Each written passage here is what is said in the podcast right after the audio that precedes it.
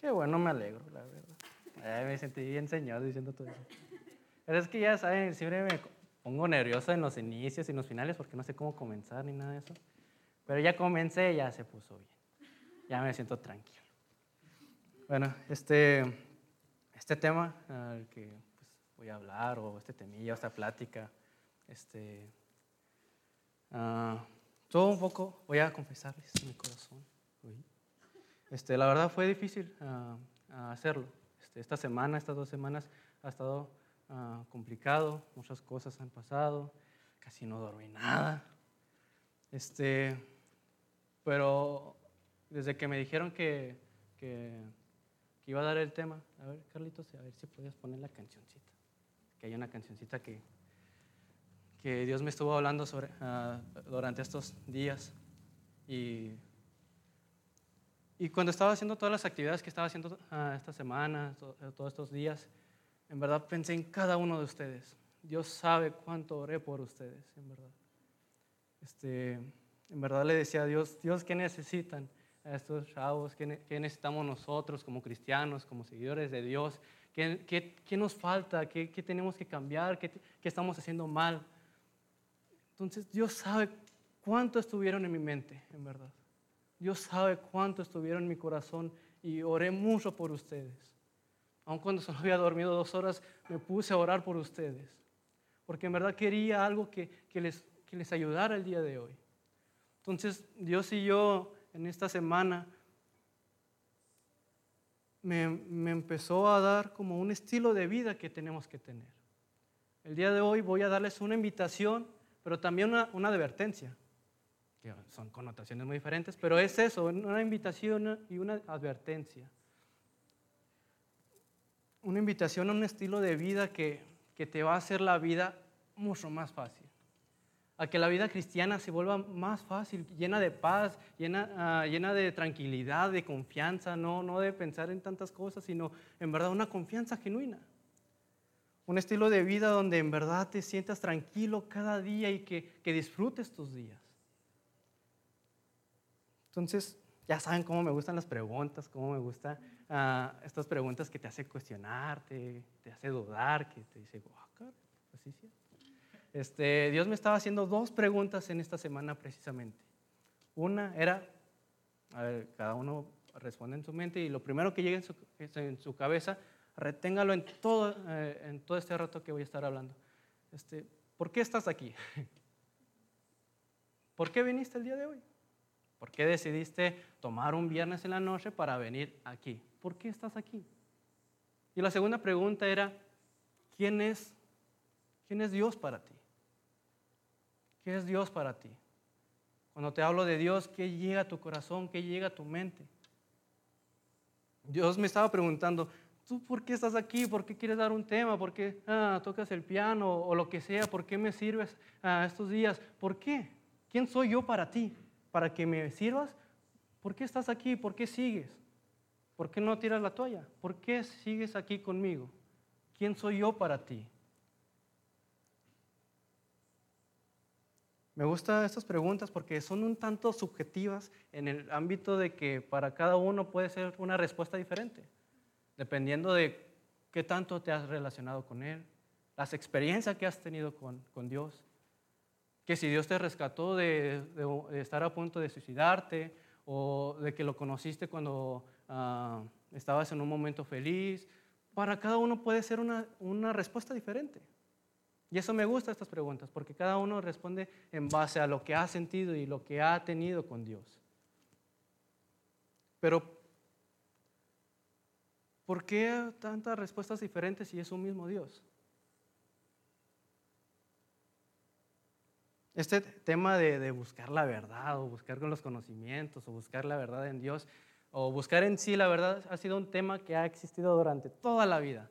Y eso se ha buscado en la epistemología del conocimiento, que es la búsqueda de la verdad, la búsqueda de, de, de, conocer las cosas, ¿no? Este, durante todos estos años se ha buscado cuál es el origen, el por qué, el por qué pienso las cosas, etcétera, etcétera, etcétera. Pero me da un poco de tristeza al ver lo que se ha llegado a la humanidad. Este, hay muchos teóricos, muchos filósofos de grandes tallas que han dicho comentarios o, frases como que yo nunca moriría por mis ideologías que he adoptado porque no sé si en verdad estas sean verdad. O sea, qué, qué, qué triste como que te dedicas toda una vida estudiando algo y no sabes si en verdad, si lo que estás estudiando es verdad. Creo, que John Luke decía algo de que este, este, en verdad pongo en duda lo que mi sistema sensorial me habla sobre el ambiente, porque no sé si en verdad sean verdad. Es como que, ah, pues, ¿qué chiste tiene? Las teorías, la perspectiva de las teorías y de las leyes, todo eso, bueno, de las teorías más, más que nada, tienen esta uh, característica de que es cambiante y dinámico. Es decir, que tienen un cierto grado de validez. ¿Qué quiere decir? Que no son 100% veraces. Que a lo mejor están mal. Imagínate estudiar cinco años de una carrera, luego te digan, ah, no, esta teoría estaba mal. No, pues estudia otra, ¿no? Pero, ah, ¿qué crees? Esta teoría tampoco es 100% verdad. Es como que, ¿qué sentido tiene? Se pierde, se pierde el sabor de, buscar la verdad. Entonces, ¿por qué estás aquí? ¿Quién es Dios para ti?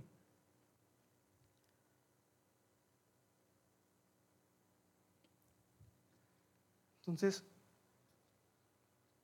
siempre llegaba a esa, esas conclusiones de que, ¿qué tanto conozco yo a Dios?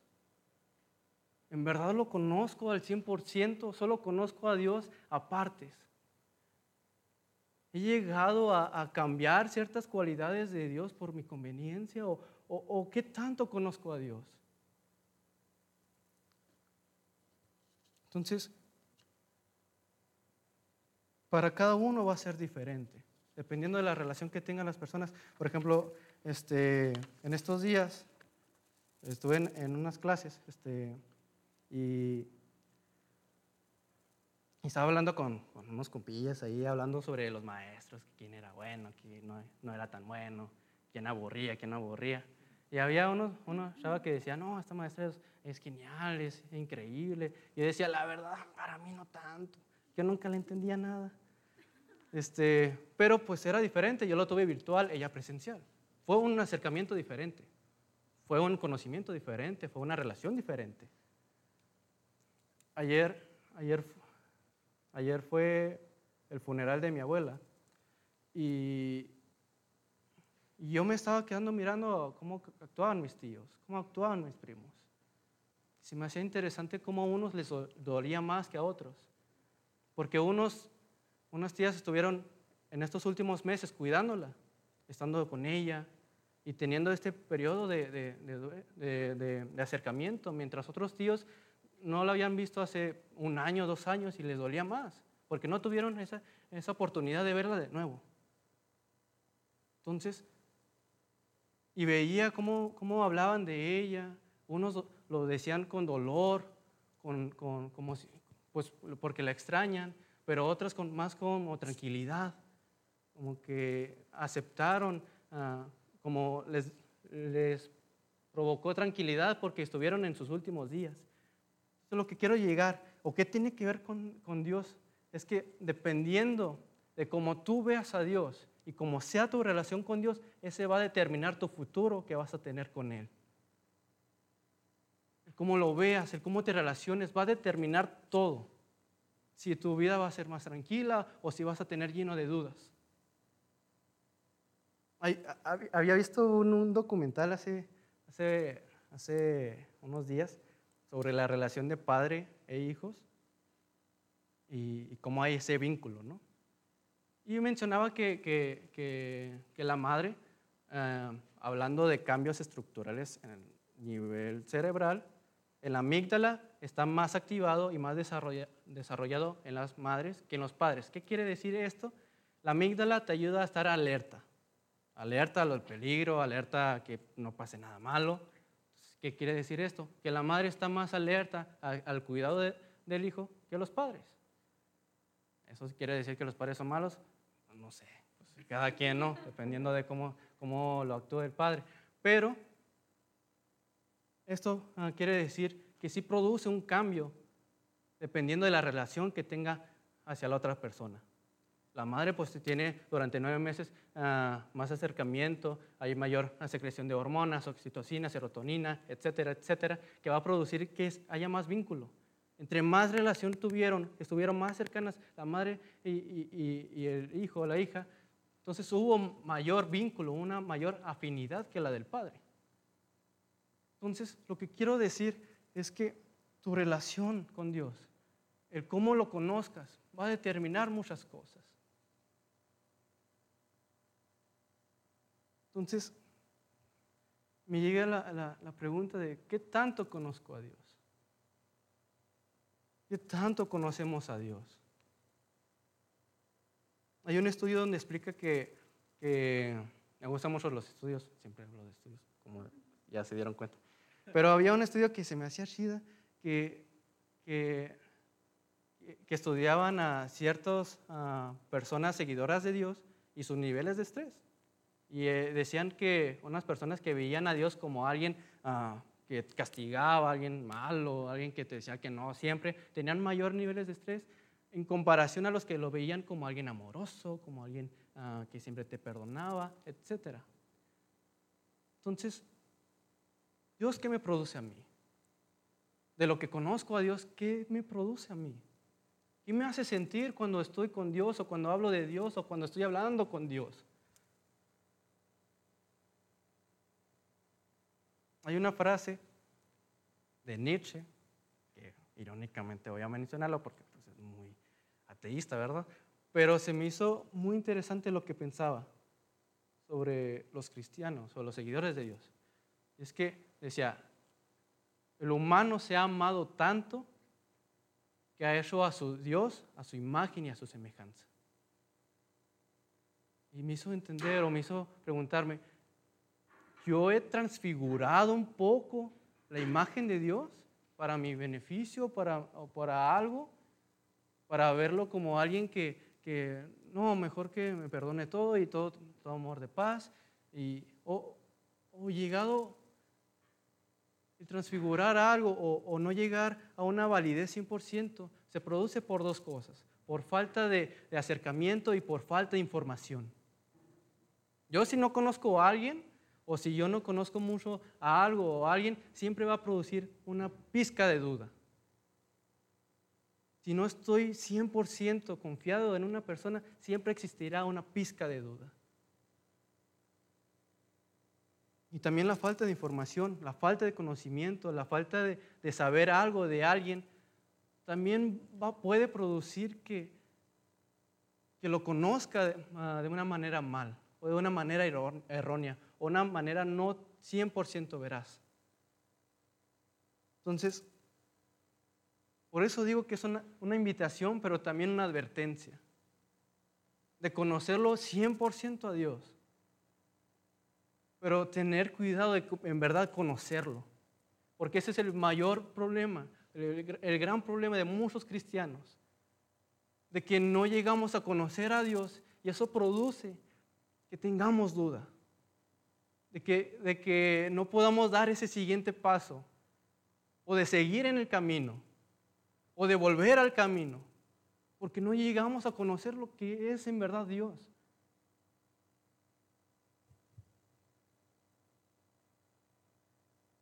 Entonces, ¿quién es Dios o cómo puedo saber quién es Dios?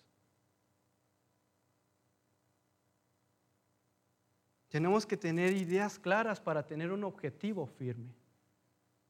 Tengo que tener claro quién es Dios para que mi objetivo, que es seguir a Dios, esté firme. Si no tengo las ideas claras, entonces cualquier duda o cualquier ah, comentario externo siempre me va a poner a dudar sobre mis, sobre mis creencias si no tengo una idea clara de que Dios me está ayudando o de que ah, Dios tiene mi vida en sus manos o lo que sea, nunca lo podré poner al 100% en Dios. Y ese es el mayor problema que tenemos. Porque no podemos dar un siguiente paso porque siempre existirá esa duda, esa pequeña duda. Entonces, ¿cómo tener las ideas claras? ¿Cómo tener una idea que yo sepa que es veraz. acercándome a Él, acercándome a eso, pasando tiempo, dedicándole tiempo.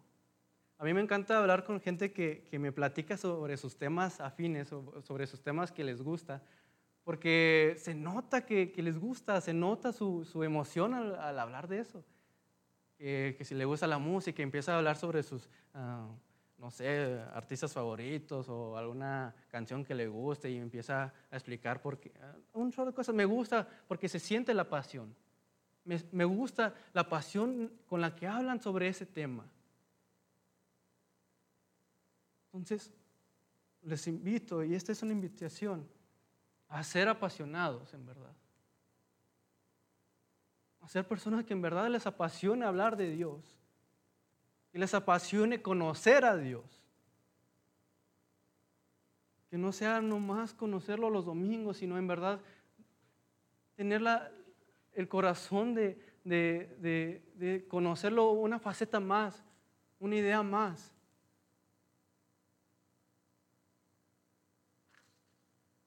Entonces, lo que, lo que estábamos hablando de Dios y yo era poner en tela de duda todo. En duda todos los conocimientos que he adquirido. Todas las ideas que, que me han influenciado, todas esas posturas que me han, que me han ah, dicho y que yo lo, ah, a, lo mejor inconscientemente lo, he adoptado, ponerlo en duda. Señor, ¿en verdad, ¿en verdad te agrada esto? ¿En verdad está bien Ah, que esté haciendo esto? Señor, esto conozco de ti, ¿en verdad está bien o está mal? Señor, ¿qué me falta por conocerte más a ti? Como le decía, yo nunca moriría por mis ideologías porque no sé si en verdad estas sean verdad. ¿Qué tanto estoy dispuesto a, a sacrificar por lo que sé de Dios? ¿Qué tanto estoy dispuesto a, entregarle mi vida a lo que sé de Dios, a lo que tengo de conocimiento de Dios, a lo que Dios me ha ofrecido? A lo mejor no morir literalmente, no sé, pero sí morir algo de ti, sacrificar algo de ti. 20 minutos ah, ah, al término del día te lo dedico, Señor. O durante todo el día voy a estar hablando contigo o voy a sacrificar esta actividad, o voy a sacrificar estos gustos, porque yo te amo, o porque confío en ti.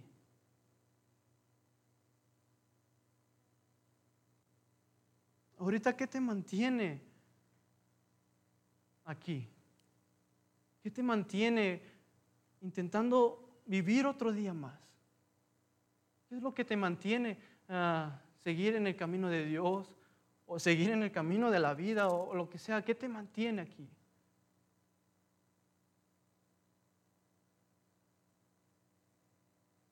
En esos 2024 dice, no me preocupa si tengo que morir. Lo que sí quiero es tener la satisfacción de haber anunciado la buena noticia del amor de Dios, como me lo ordenó el Señor Jesús.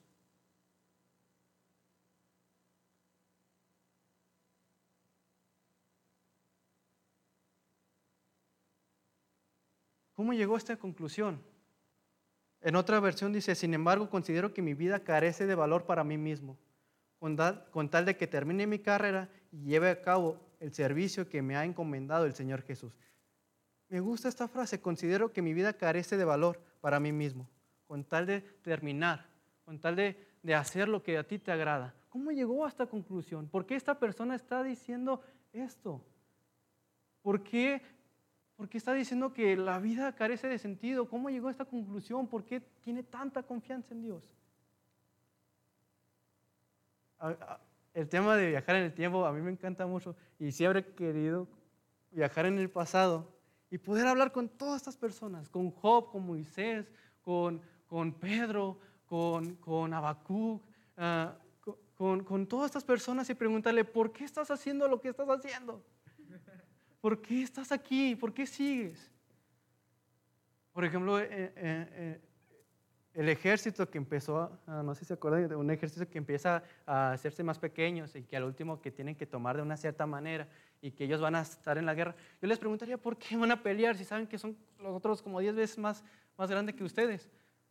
¿Por qué? ¿Tanta confianza tienes en Dios para sacrificar o poner en peligro tu vida? ¿Por qué sigues aquí? A Job, después de todo lo que le pasó, después de perder todo, ¿por qué sigues aquí? A Moisés, a Josué, que, iban a, que iba a pelear contra unos, unos vatos así súper gigantes. ¿Por qué vas a pelear con esos vatos si, si puedes, si parece imposible? A David. ¿Se han visto el, el meme de, del Rey Misterio y luego el Undertaker? Estaba bien chaparrito y el otro bien. ¿Y acá? Así me imagino a David y Goliat y yo le preguntaría, yo vas con unas piedras, ¿por qué vas a pelear? En verdad, tanta confianza tienes en Dios. Y quisiera ver sus ojos. Mientras le pregunto, ¿por qué estás aquí? ¿Quién es Dios para ti? Y escuchar su respuesta. Y yo sé que, yo sé que si miro a sus ojos no me transmitiría valentía. Yo sé que no me transmitiría valentía o una persona sin miedo. Yo sé que no. Tengo una certeza de que si yo miro sus ojos, me transmitirían confianza, tranquilidad, porque conocen a alguien que es más fuerte que cualquier otra persona. No me transmitirían valentía. La vida cristiana en la Biblia no se ha tratado de valentía o quién es el más fuerte se ha, tratado de quién confía más. ¿Quién conoce más a Dios? Te puedo decir muchos ejemplos de personas que confiaron plenamente y que podrían transmitir esa confianza. Pero también hay cosas y hay personas que no. El rey Saúl seguía a Dios. Pero ¿qué pasó al último? No lo conoció al 100% a Dios se perdió en el camino y, fue abandonado. Sansón, tanto que podía dar. Y no confió, no conoció a Dios al 100%. Y hay personas que confiaron a mitad en ciertas partes de, su vida. Se me olvidó el nombre. ¿Quién fue el que caminó en el agua? Aparte de Jesús. Pedro. Imaginen, qué bonito. Empezó a caminar, pero hubo una pizca de duda. No llegó a confiar en Dios o conocer 100% con Dios. Hubo una pequeña pizca de duda que lo hizo caer. Me pregunto, ¿qué hubiera pasado si no hubiera tenido duda? Estuviéramos leyendo ah, que, Pedro salió corriendo con, Jesús y lo abrazó y empezaron a adorar y empezaron a, danzar eh, eh, ah, por encima del mar. Y los que estaban en el barco también bajaron y danzaron con, con Jesús en el mar. Imagínense leer eso. Pero hubo una pequeña de duda.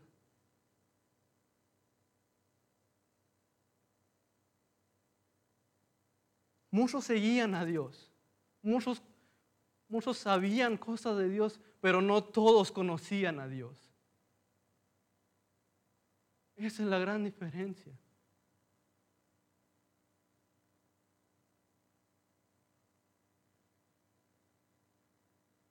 En Filipenses 1.9 dice, esto es lo que pide en oración, que el amor de ustedes abunde cada vez más en conocimiento y en buen juicio, que abunde cada vez más.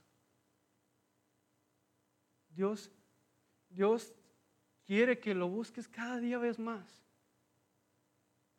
La vida cristiana se trata de dar un poco más cada día, de seguir dándole, dándole duro.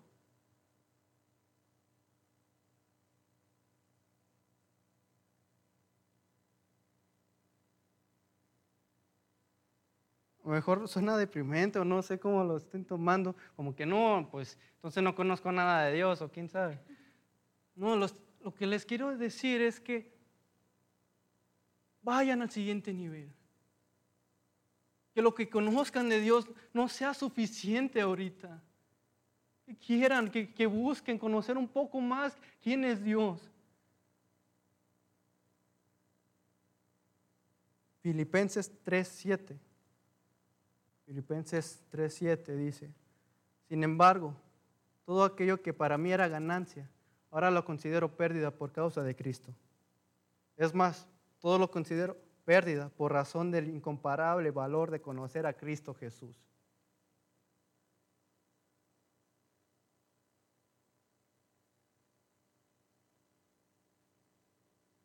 Qué bonito llegar a, a conocer a Dios de una manera tan plena que puedes confiar en cada acción que estás haciendo.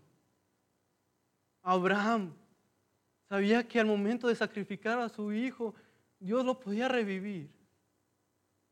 ¿Cuánta confianza? Yo le preguntaría, ¿acaso estás loco?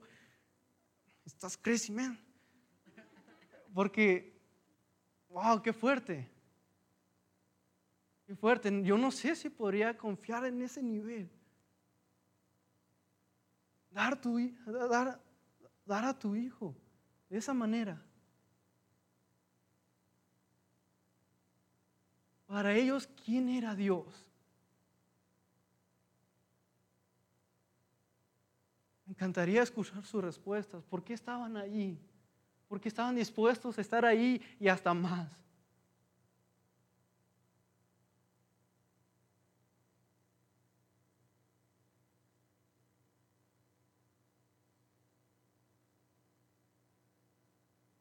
Entonces Dios me, me, me decía mucho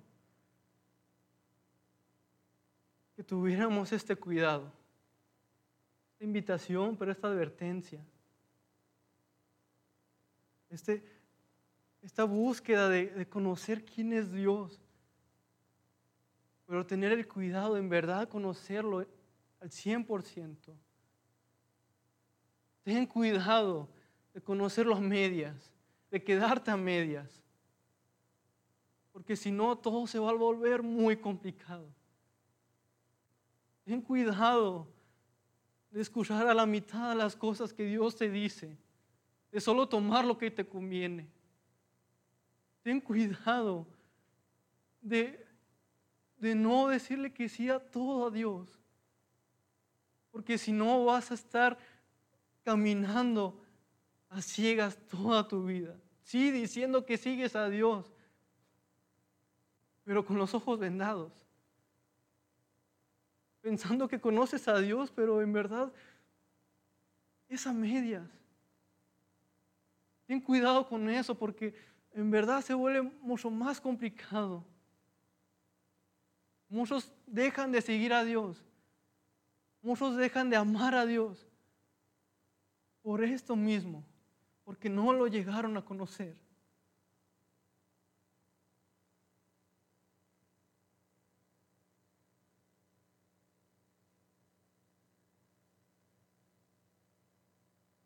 Dios sabe en verdad cuánto oré por ustedes. En verdad tenía cada uno en mi mente, porque, porque, porque a lo mejor va a venir momentos muy difíciles para cada uno de nosotros. En verdad pensaba en cada uno de ustedes y, me, llegaba, me llegaba pensamientos de, cómo, cada uno podíamos caer, cada uno podíamos uh, cambiar de dirección por una duda o lo que sea, por no estar firmes, por no estar confiados en Dios. Yo quiero verlos en cinco, en diez años o en estos meses próximos preguntarles quién es Dios para ti y que tú puedas responder confiadamente quién es Dios para ti. Que sepas al 100% quién es. Que en verdad se sienta que estuviste buscándolo. Quiero verte caminando firmemente. Quiero en verdad verte firme en lo que tú estás creyendo.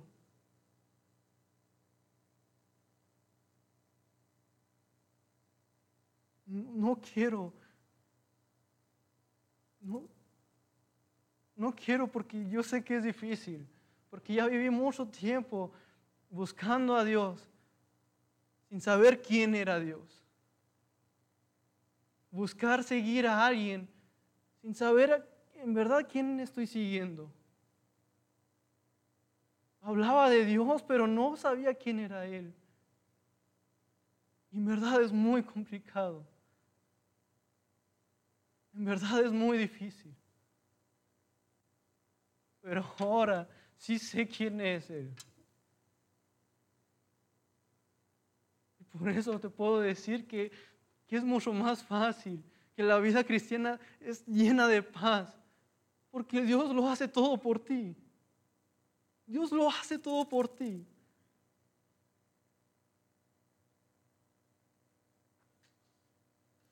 Dios no está pidiendo que, que seas una copia de Moisés o que seas una copia de Job. Dios quiere escribir una historia con tu nombre. Dios quiere, quiere hacer un camino contigo. Quiere hacer nuevas, nuevas enseñanzas, nuevas actitudes con tu nombre.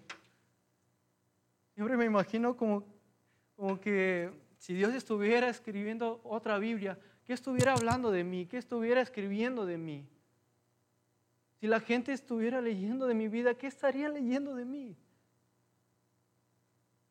Una persona con dudas, una persona llena de confianza con Dios.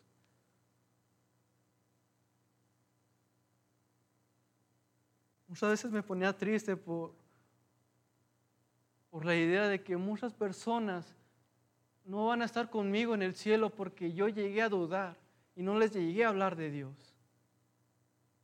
Pero también tengo la certeza de que muchas más personas sí lo van a estar porque en ese momento no dudé.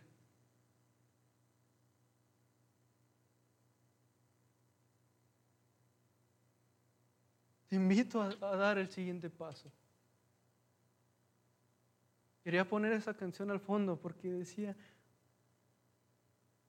lo único que quiero, lo único que necesito, lo único que busco, eres tú. Estos versículos que les mencionaba decían, lo único que, que le tiene sentido a mi vida, lo único que le da sentido a mi vida, eres tú. Es Dios. Estoy invitando a un estilo de vida, a una vida donde pongas confianza en algo que sí es 100% verdad. No como las teorías que al último te puedes dar cuenta que no eran verdad. ¿Para qué gastar tantas energías en algo que no puede ser verdad? Te estoy dando la oportunidad de que puedas confiar en algo que tú sepas que es 100% genuino.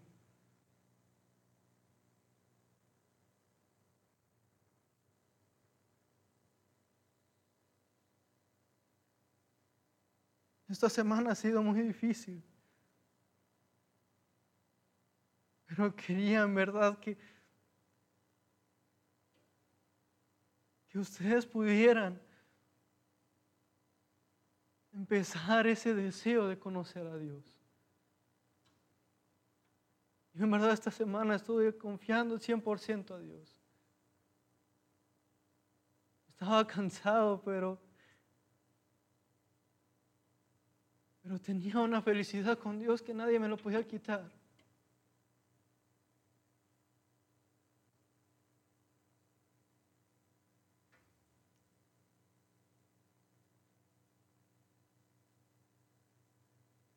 En Mateo 6, del 6 al 9, dice, pero tú, cuando te pongas a orar, entra en tu cuarto, cierra la puerta y ora a tu Padre, que está en lo secreto Así tu Padre, que ve lo que, hace eh, que lo que haces en secreto, recompensará. Y al, y orar, no hablen solo por hablar, como hacen los gentiles, porque ellos se imaginan que serán escuchados por sus, por sus muchas palabras. No sean como ellos, porque su Padre sabe lo que ustedes necesitan antes de que se lo pidan. No hablen solo por hablar. No imitar adoptemos muchas muchas cosas que nos hablan de muchos personajes bíblicos, pero tengamos una relación que, que, que, que tú y Dios sepan, una relación tan genuina, una relación que, que en verdad se pueda sentir cuando están hablando contigo. Dios quiere escribir una historia con tu nombre, pero para eso necesita que tú confíes en Él 100%. ¿Cómo puedes seguir algo o alguien si no lo conoces? ¿Cómo puedes depender tu vida como lo hicieron todas estas personas si no conoces a Dios? Entonces, quisiera que, que oráramos en este momento. Y, y y le preguntáramos a Dios, ¿qué nos hace falta? Señor, te conozco al 100%. ¿Qué cosa no, no he querido aprender de ti o qué no he querido conocer de ti? ¿Qué cosas he pasado por alto que tú me has enseñado, pero yo no he querido tomarlo? Entonces vamos a orar. Señor.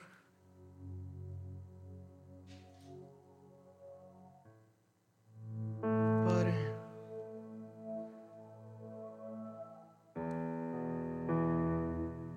Ayúdanos a conocer de ti, Señor. Padre, ayúdanos a, a en verdad saber quién eres tú para nosotros. El estar aquí, porque en verdad te queremos conocer. ¿Por qué estoy aquí, Señor? ¿Por qué, por qué vengo? ¿Por qué, ¿Por qué te quiero dar otra oportunidad? ¿Por qué quiero conocer un poco más de ti? ¿O por qué te busco? ¿Por qué, por qué te he dejado de buscar?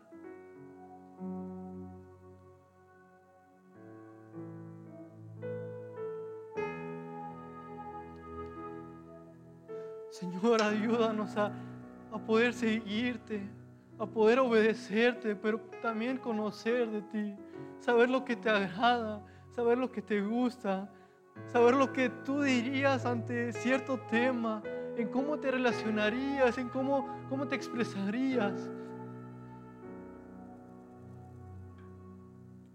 A platicar sobre ti como, como si fuera cualquier otro amigo que fuera tangible a decir, así hablé con Dios hace unos minutos y diría esto y me dijo esto. Ah, ¿Sabes qué Dios me está diciendo que te diga esto? Tener esa conexión, Señor, contigo, Padre.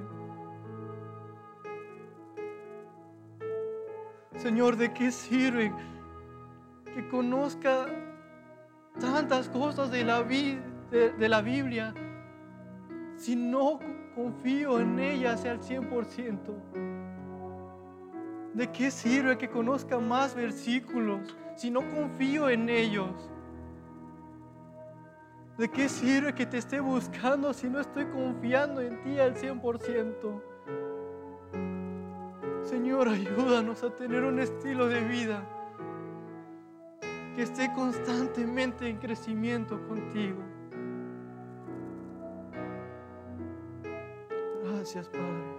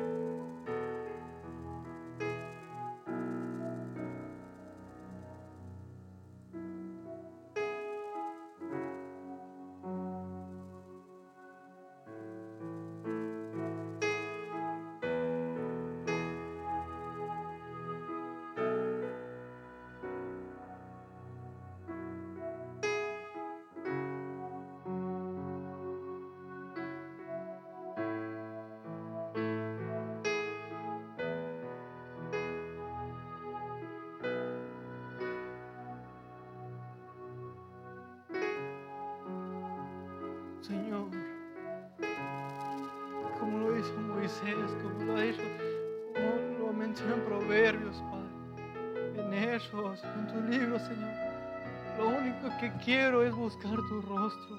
Mi alma pide tu rostro y yo lo busco.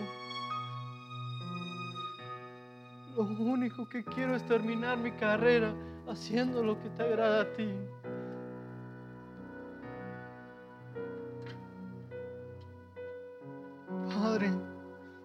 Nada se compara contigo. Nada se compara con buscarte a ti. Nada se compara con, con dedicar mi vida a lo que, a lo que tú, tú me tienes, a lo, que, a lo que tú me has prometido, Señor. Padre, ayúdanos a buscarte. Ayúdanos a, a dar el siguiente paso o a retomar el camino o a empezar a dar, a dar esos pasos que necesito para, para conocer de ti, Señor. Ayúdanos, Señor. Ayúdanos, Padre. A, a confiar en ti, Señor. A llegar a ese nivel de confianza como lo tuvieron todas estas personas, Señor. A que lo que digamos sobre ti, en verdad lo sintamos, Señor. Que no sean palabras huecas, Padre, conocimientos huecos, Señor, sino que estén llenas de vida porque ya pasamos tiempo contigo, Padre. Señor.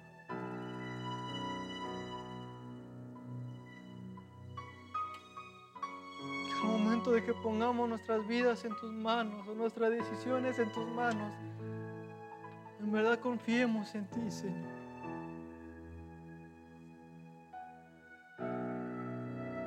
No se trata de valentía, Padre, sino de qué tanto estoy dispuesto a confiar en ti. De qué tanto estoy dispuesto a- a- a estar tranquilo en tus decisiones, en tus peticiones.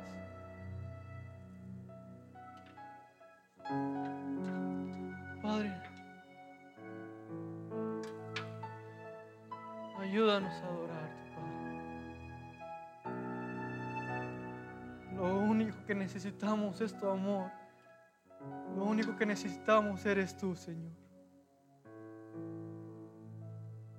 Así que también gracias por esa oportunidad de, de poder conocerte un poco más a ti. Ayúdanos a tener cuidado, en verdad, conocer quién eres tú. Pero Señor, gracias porque cada día, Señor, tenemos la oportunidad de conocer algo más de ti, Señor. Que cada minuto tenemos la oportunidad de conocer más de ti, de poder palpar más a ti, Señor. De que nuestra confianza crezca cada día más, Señor. De que nuestra tranquilidad pueda crecer más, Señor. Señor, gracias por esa oportunidad de cada día. Padre, solo que ahora ayúdanos a tomar esa oportunidad y no soltarla, Señor. A no soltar esa oportunidad de- de llegar al siguiente nivel, Señor. Padre, así que ponemos nuestras vidas en tus manos, Señor.